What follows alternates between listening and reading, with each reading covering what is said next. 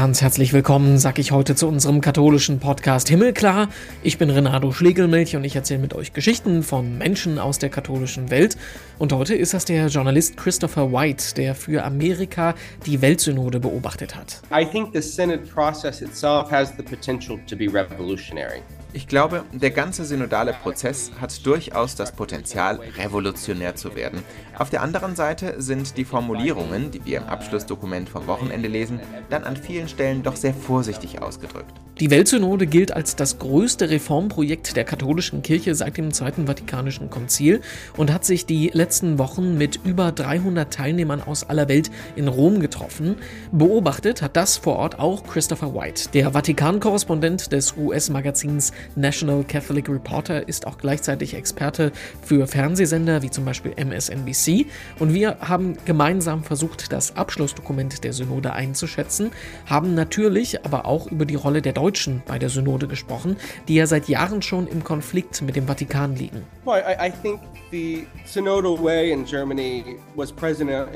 Ich glaube, der synodale Weg war schon sehr präsent bei den Beratungen hier. Je nachdem, wen man fragen würde, hätten viele die Hoffnung der Deutschen auf Reformen geteilt oder eben befürchtet, dass es ähnlich laufen könnte wie beim synodalen Weg und weitreichende Reformen beschlossen werden. Christopher sagt, die Rolle der Synode ist definitiv nicht klein zu reden. An einigen Stellen hätte er sich aber doch ein bisschen mehr Konflikt gewünscht. Alles Schönreden bringe die Kirche auch nicht weiter. Seit Jahren wird immer wieder betont, dass die Synode kein Parlament ist und es nicht auf die Abstimmungen ankommen sollte. Wenn es kein Parlament ist, warum macht man sich dann so große Gedanken über die Abstimmungsergebnisse? Wovor hat man denn Angst? Christopher White, der Vatikan-Korrespondent des National Catholic Reporter, ist unser Gesprächspartner im Himmelklar-Podcast diese Woche. Seid gespannt auf das Gespräch. Hello to Christopher White in Rome. Hi, how you doing? Das war ein ziemlich aufregender Monat in Rom und so langsam kann ich anfangen, das alles ein wenig zu verdauen. Uh, Bevor wir auf die Synode blicken, wollen wir erstmal dich als Menschen ein wenig kennenlernen. Wer bist du? Und viel wichtiger, wie bist du dazu gekommen, als Journalist die Kirche und den Vatikan zu verfolgen? And how you came to Rome? Sure, I'm uh, ich komme aus den USA und bin so vor zwei Jahren ungefähr nach Rom gezogen. Am besten kann man sagen, dass es eher ein Zufall war, dass ich zum katholischen Journalismus gekommen bin. Das war nie mein Karriereziel. Ich habe Politik, Philosophie und Wirtschaft studiert und habe mich dann auf ethische Fragen spezialisiert. Religion und vor allem die katholische Kirche haben mich aber trotzdem immer schon interessiert. Ich bin mit dem Studium fertig geworden, als gerade die Wahl von Papst Franziskus anstand. Das hat mich damals ziemlich fasziniert und ich habe angefangen, Artikel über sein Pontifikat zu schreiben. Ich habe erst relativ viel über die US-Kirche geschrieben und bin dann immer häufiger auch zu Einsätzen hier nach Rom gekommen. Als katholischer Journalist ist Rom eine richtige Spielwiese, weil jedes Thema hier so viele Ebenen hat, so viele Stellen, an denen man hinter die Kulissen schauen kann. Mal den Kopf über die Mauer des Vatikan stecken und schauen, was da drin wirklich abgeht. Das Pontifikat von Franziskus hat damals so viel Aufmerksamkeit bekommen, das hat mich richtig unter Strom gesetzt und tut es auch heute noch. Ich habe also nie bewusst versucht, einen Posten zu bekommen, aber Rom hat mich immer schon irgendwie magnetisch angezogen. Gerade jetzt diese Wochen sind unglaublich spannend. Wir haben die Synode. Das ist inzwischen schon das zehnte Jahr des Franziskus-Pontifikats. Der Papst ist jetzt schon fast 87 Jahre alt. Wir fangen also auch langsam an zu analysieren, wie sein Erbe aussehen wird. Ein Teil dieses Erbes wird definitiv die Weltsynode sein. Als Journalist wird es im Moment also definitiv nicht langweilig. One of the reasons, ähm, einer der Gründe, warum ich gerade mit dir sprechen wollte, ist, dass du einen ganz anderen Blickwinkel auf das Thema hast als die Leute, von denen wir üblicherweise hören. Du schreibst für das US-Magazin National Catholic Reporter, bist aber auch Experte für verschiedene Fernsehsender in Amerika, MSNBC zum Beispiel.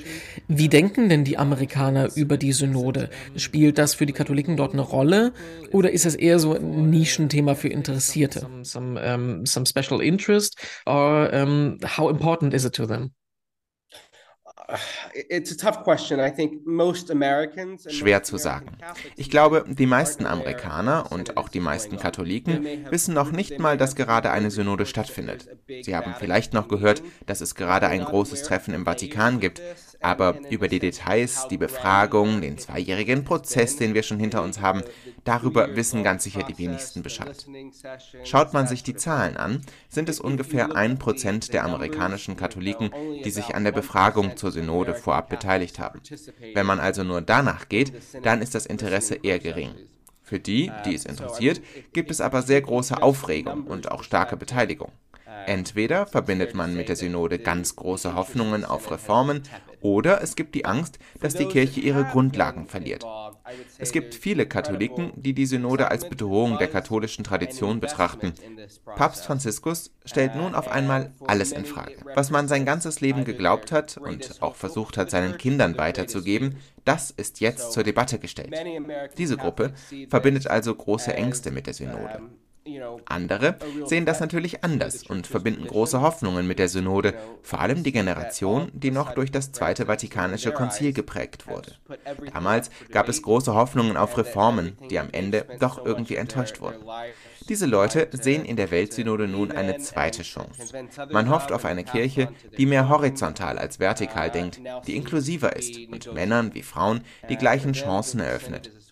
Bei dieser Gruppe älterer Katholiken merkt man gerade eine große Energie und auch Aufregung. Das kommt zusammen mit der Hoffnung vieler Jüngerer, die allerdings in den Strukturen der Amtskirche nicht so präsent waren bis jetzt. Man könnte also sagen, es gibt eine Koalition von Jung und Alt, die hoffen, dass durch die Synode endlich Reformen angestoßen werden. Das betrifft insbesondere Fragen von Frauenrechten oder den Umgang mit LGBTQ-Katholiken. Die Reformgruppen aus den USA waren da hier auf der Synode in den letzten Wochen sehr präsent. Was man aus deutscher Sicht da verstehen muss, ist, dass die Kirche in den USA einiges konservativer aufgestellt ist als in Deutschland, besonders die Amtskirche. Das hat viel mit den Bischöfen zu tun, die unter Johannes Paul II. und Benedikt XVI. in Verantwortungspositionen gekommen sind. Kann man denn sagen, wie sich das Kirchenvolk darstellt? Also wie viele Katholiken in den USA sind konservativ und wie viele sprechen sich für Reformen aus? Progressive side.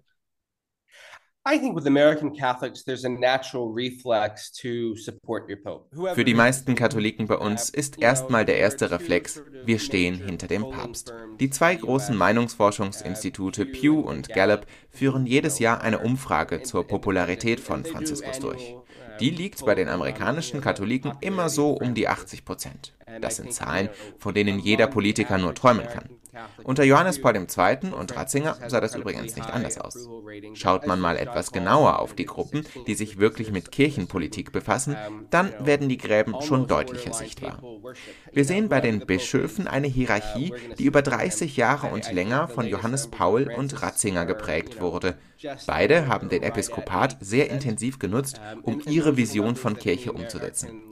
Johannes Paul II. hat sich ganz bewusst Bischöfe und Erzbischöfe gesucht, die seine Weltsicht auch in die lokalen Diözesen tragen konnten.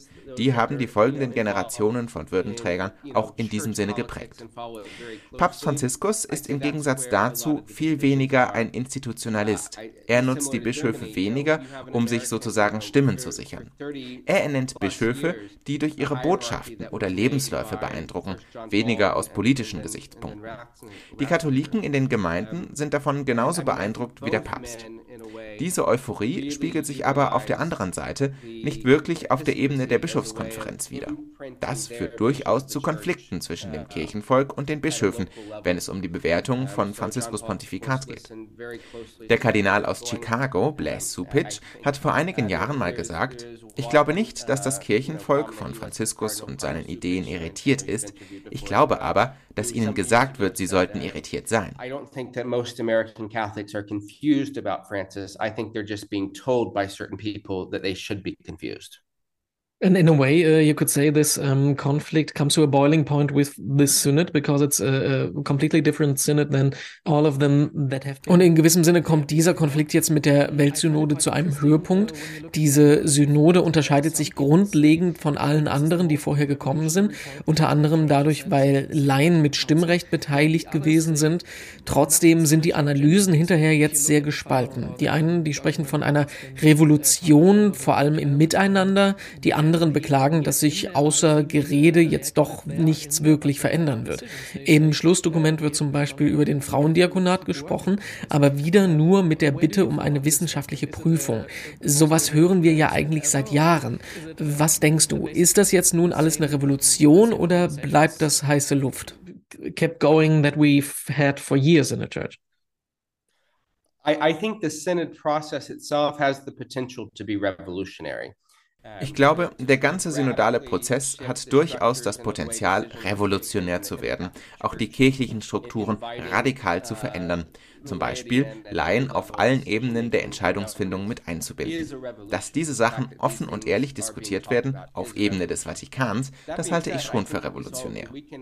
Auf der anderen Seite sind die Formulierungen, die wir im Abschlussdokument vom Wochenende lesen, dann an vielen Stellen doch sehr vorsichtig ausgedrückt. Das bringt schon etwas das Risiko, dass der ganzen Reformbegeisterung ein wenig der Wind aus den Segeln genommen wird, besonders bei den Leuten, die sich seit Jahren engagiert mit dem Prozess befassen. Die Passagen zu Frauen in der Kirche haben durchaus ziemlich starke, deutliche Formulierungen, besonders wenn es darum geht, wie Frauen durch die Kirche verletzt worden sind, durch Chauvinismus. Das Abschlussdokument spricht davon, dass es hier sehr dringenden Reformbedarf in der Kirche gibt. Wenn es dann aber um konkrete Schritte geht, dann wird es doch ein wenig dünner. Viele Frauen wünschen sich konkrete Schritte zur Weihe. Da spricht das Dokument nur davon, dass im kommenden Jahr weiter diskutiert werden soll. Franziskus hat schon mehrere Kommissionen eingesetzt, die sich historisch mit dieser Frage auseinandergesetzt haben. Da sind viele Frauen schon enttäuscht, dass darüber hinaus bis jetzt noch nichts weiter passiert ist. Da sehe ich dann doch die große Gefahr, dass die nächste Runde der Synode im Oktober 2024 bei einigen große Enttäuschung bringen kann. Das gleiche betrifft den Umgang mit LGBTQ-Katholiken. Beide Themen wurden bei den Beratungen der Synode sehr ausführlich und tiefgehend beraten. Im Abschlussdokument wurde dann aber noch nicht mal die Formulierung LGBTQ aufgegriffen. Dass dieses Thema immer noch solche Spannungen und Berührungsängste in der Synode hervorruft, ich glaube, das hat schon viele enttäuscht, die dachten, dass wir in der Kirche schon weiter wären. Man muss allerdings auch wiederum erwähnen, dass das Dokument deutlich macht, dass die traditionellen anthropologischen Einordnungen und Kategorien der Kirche heute nicht mehr tragbar sind. Ich habe mit einigen Reformgruppen gesprochen, die das als einen großen Schritt in die richtige Richtung betrachten. Man kann also sagen, dass dieses Dokument am Ende in beide Richtungen ausschlägt. Es gibt erstaunliche Formulierungen, die vielen Hoffnung bringen. Es ist an anderen Stellen aber auch vorsichtig formuliert, um die Zögernden nicht zu verschrecken.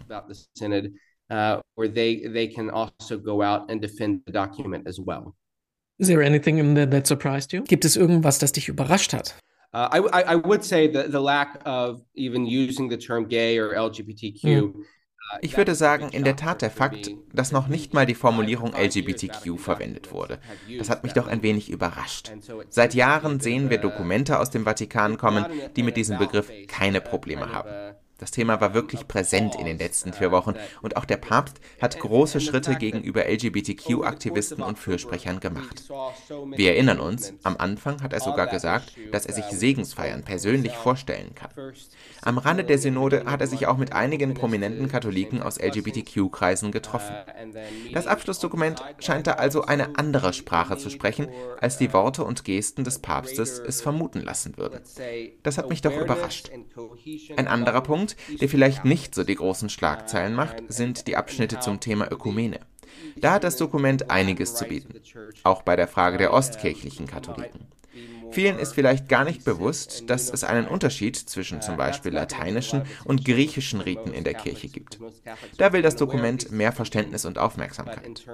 Mir ist klar, dass diese Frage jetzt nicht die Massen bewegen wird, aber da sehe ich doch viele sehr positive Entwicklungen. Of course, I'd like to talk about uh, the conflict between uh, Germany and the Vatican. Natürlich müssen wir auch auf den Konflikt zwischen der deutschen Kirche und dem Vatikan schauen.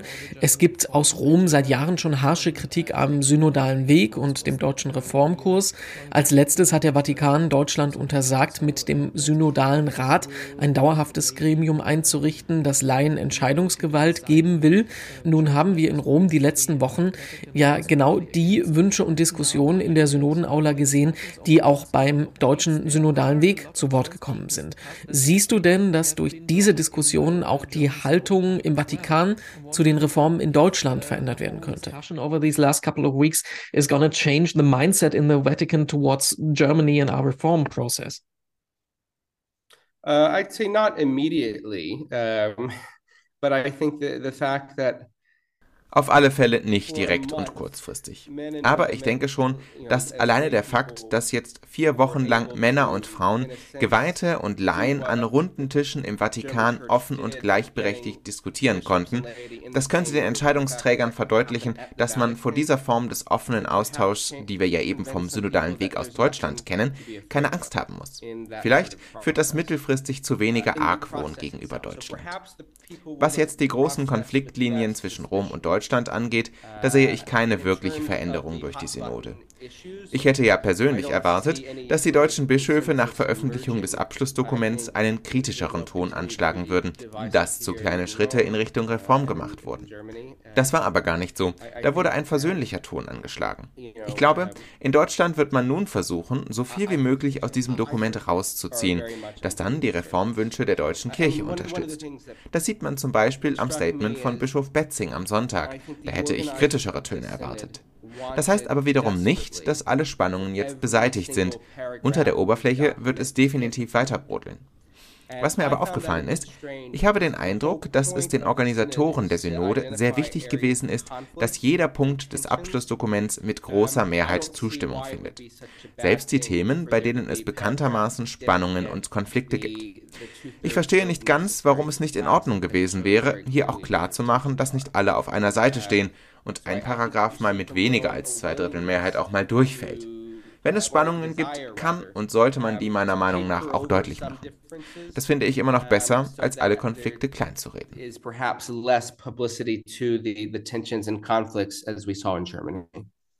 I'm wondering um, what role the Germans played over these. Uh, ich frage mich, welche Rolle die Deutschen bei der Synode gespielt haben. Vorab hat es für Irritationen gesorgt, dass es keine deutsche Sprachgruppe geben sollte. Wenn du jetzt so auf die letzten Wochen zurückblickst, welche Rolle haben die Deutschen da gespielt, sowohl in der Synodenaula jetzt als auch allgemein rund um den Vatikan, who were part of um, the synod themselves? Well, I, I think the ich glaube, der synodale Weg war schon sehr präsent bei den Beratungen hier.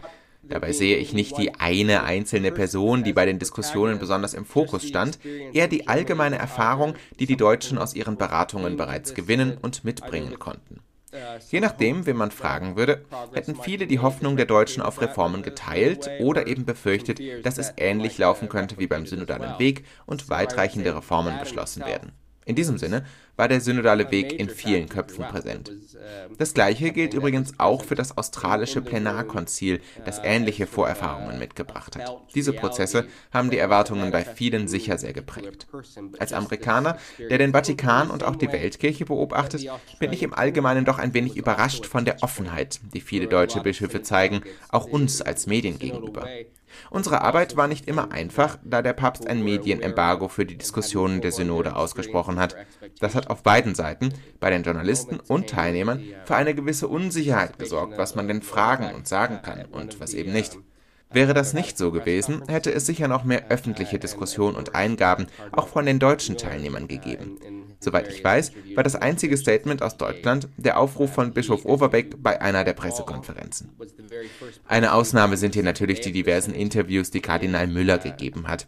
Er war am zweiten Tag der Beratungen der erste Teilnehmer, der überhaupt ein Interview gegeben hat. Als Reporter finde ich das grundsätzliche erstmal gut, ob ich seinen Standpunkt nun teile oder nicht. Ich war froh, dass überhaupt einer gesprochen hat und hätte gerne auch noch mehr Teilnehmer vor den Kameras gesehen.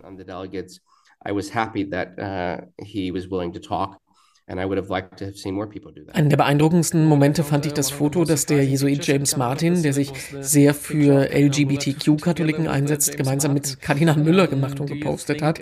Respekt, gegenseitiger Respekt von zwei Menschen, die kirchenpolitisch nicht weiter auseinanderstehen könnten.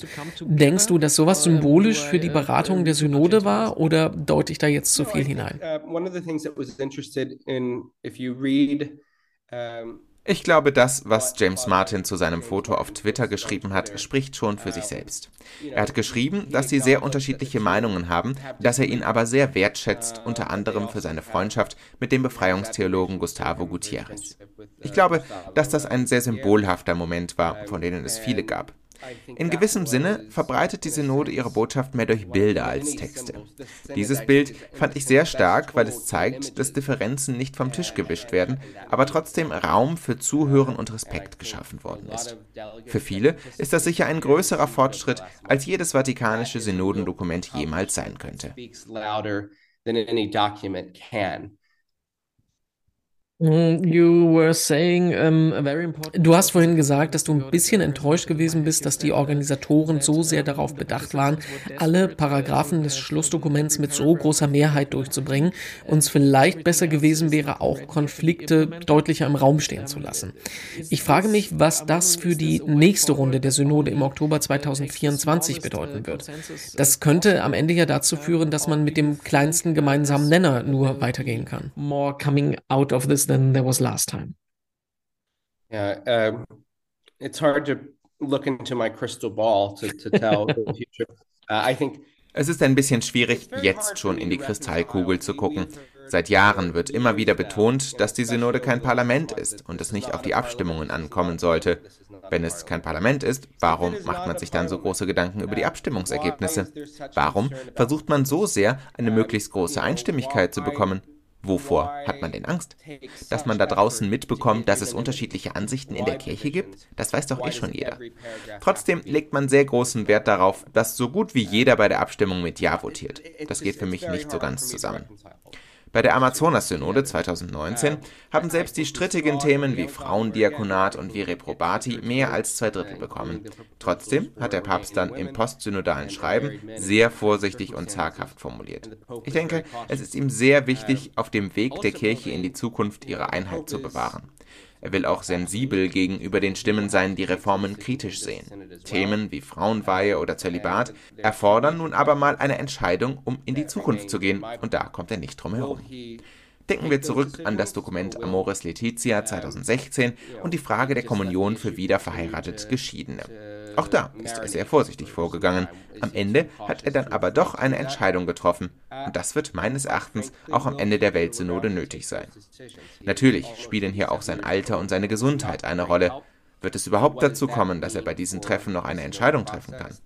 Ich glaube, dass wir an einem Punkt stehen, wo das nächste Konklave auch zu einem Referendum über den zukünftigen Reformkurs in der Kirche werden wird, wann auch immer es soweit sein mag. The cardinals that vote on the next pope want to continue. Our time is running out. Um, there's just one final Uns läuft ein wenig die Zeit weg. Um, zum Schluss noch ein anderes wichtiges Thema, das ich unbedingt noch ansprechen wollte. Bei der Frage des sexuellen Missbrauchs. Da spricht das Abschlussdokument davon, dass die Aufarbeitung in Zukunft nicht mehr nur von oben nach unten, also durch die Bischöfe selbst passieren kann. Wir haben seit 2019 das Dokument Vos Estis Lux Mundi, das bereits neue Regeln aufgestellt hat, aber anscheinend jetzt nicht die große Lösung des Problems ist. Was denkst denkst du, könnte sich in dem Bereich durch die Synode auch was ändern? To come from that, do you expect any changes to come from that? Well, I think on abuse, um, den wichtigsten Punkt hast du schon erwähnt. Die Frage, ob Strukturen geschaffen werden können, dass nicht nur Bischöfe selbst für die Aufklärung der Verbrechen von Priestern und anderen Bischöfen zuständig sind. Genau das fordern betroffenen Verbände schon seit Jahren und Jahrzehnten. Dafür müsste das Kirchenrecht verändert werden. Man muss Franziskus ja zugestehen, dass er mit der großen Anti-Missbrauchskonferenz und dem Dokument Vos Estis bereits einen großen Schritt getan hat. Er hat erstmals auf höchster Ebene zugestanden, dass Missbrauch ein großes Problem der weltweiten katholischen Kirche ist. Auf der anderen Seite hat er bei diesem Thema auch persönlich Fehler gemacht. Große Fehler, die dazu führen, dass viele berechtigterweise in Frage stellen, ob er wirklich an einer neuen Form der Aufarbeitung und Transparenz interessiert ist. Ich hatte vor Beginn der Beratungen ein Interview mit dem Generalsekretär der Synode, Kardinal Gregg, der betont hat, dass es an der Zeit wäre, ein Komitee einzusetzen, das mal wirklich erörtert, ob das Kirchenrecht in diesen Belangen geändert werden kann. Das sei auch ein sehr wichtiger Schritt auf dem Weg zu einer synodalen Kirche. Falls sowas kommen würde, dann wäre das wirklich ein wichtiger Schritt. Auf der anderen Seite wären das dann wieder Bischöfe und Priester, die ihresgleichen bewerten würden. Ich glaube also, es braucht dringend Veränderung, aber in beiden diesen Bereichen. We've already seen a number of areas that need reform on Vos Estis. I would have loved to end on a more positive note, but it was uh, so important to include that. Thanks very much, um, and I hope you'll have uh, a bit more relaxed couple of weeks ahead of you. Thank you, my friend. You as well. Das war unser Interview heute mit dem Vatikan-Journalisten Christopher White. Mehr dazu zum Nachlesen gibt's in den zugehörigen Artikeln auf domradio.de und katholisch.de und auf unserer Homepage himmelklar.de gibt es 224 weitere Podcast-Folgen zum Anhören. Heute empfehlen wir euch da Folge 194 mit dem US-Jesuiten James Martin. Über den haben wir ja auch gerade gesprochen. Er war selbst Delegierter der Weltsynode und über seine Arbeit für LGBTQ-Katholiken und seinen Kontakt mit dem Papst dazu. Darüber haben wir vor ein paar Monaten selber mit ihm persönlich sprechen können. Noch mehr von uns gibt's dann in der kommenden Woche. Dann sitzt Verena Tröster hier am Mikrofon. Ich bin Renato Schlegelmilch, sag danke fürs Zuhören und bis bald.